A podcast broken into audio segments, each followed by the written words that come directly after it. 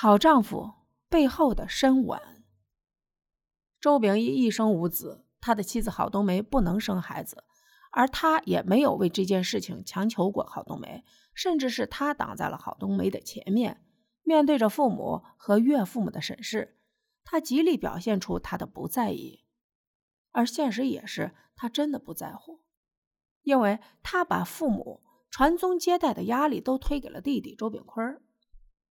他因为郝冬梅放弃了前程，为了郝冬梅可以一生无子，怎么看都是深情无限的。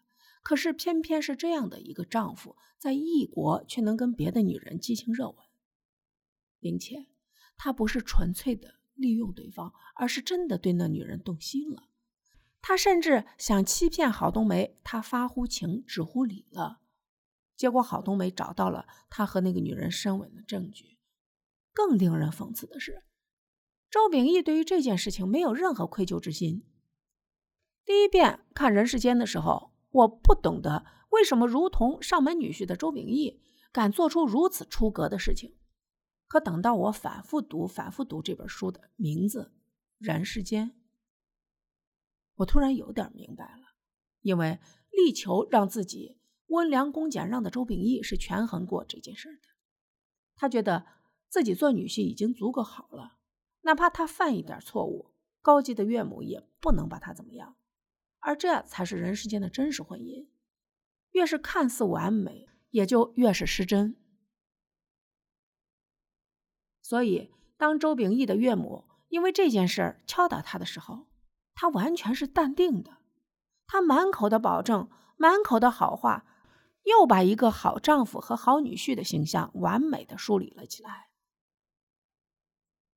可是他真的算是一个好丈夫、好女婿吗？他和郝冬梅相伴多年，郝冬梅的气色一直不怎么好，因为周秉义忙于自己的前程，他花在讨好丈母娘身上的时间，比花在哄妻子身上的时间还要多。他死后，郝冬梅几乎没有悲伤，就直接改嫁了，并且改嫁后气色极好。一副幸福无比的样子。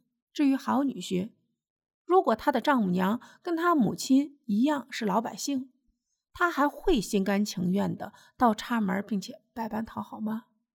他不会。周秉义口口声声不在乎身后的名声，不在乎自己的前程，可是他很在乎。他的弟弟把这件事看得一清二楚。包括他的父亲，因为在乎，所以才不会让父母和弟弟沾一点光；因为在乎，所以他能做到废寝忘食，一直到胃癌晚期才去医院。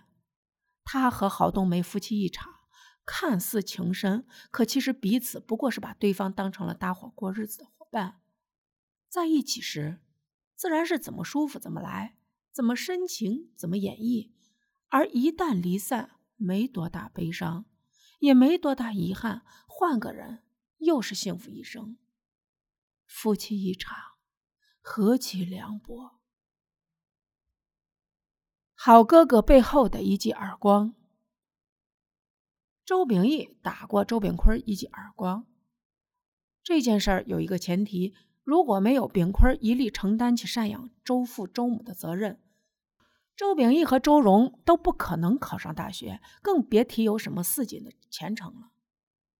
在周秉义和周荣享受别人艳羡的时候，是周炳坤一次次的放弃，是周炳坤一年年、一日日在贫穷困苦的挣扎和坚守。而人人都知道，周炳坤有一个当官的哥哥，可其实他从未沾过这个哥哥一点光。在周炳坤最艰难的时候，他也是求助过周秉义的。可是这个哥哥一点都不想帮忙。有一次，周炳坤为了朋友求到哥哥的头上，周炳坤不仅给了他一记耳光，还怒骂道：“周炳坤，你以为你是谁？你帮得了一个，帮得了千千万万个吗？东三省一家家大中型企业都面临转产，千千万万工人。”即将失业，你周炳坤帮得了吗？你那种哥们儿之间的情分根本就不在我的考虑范围，我没心思管你的事儿。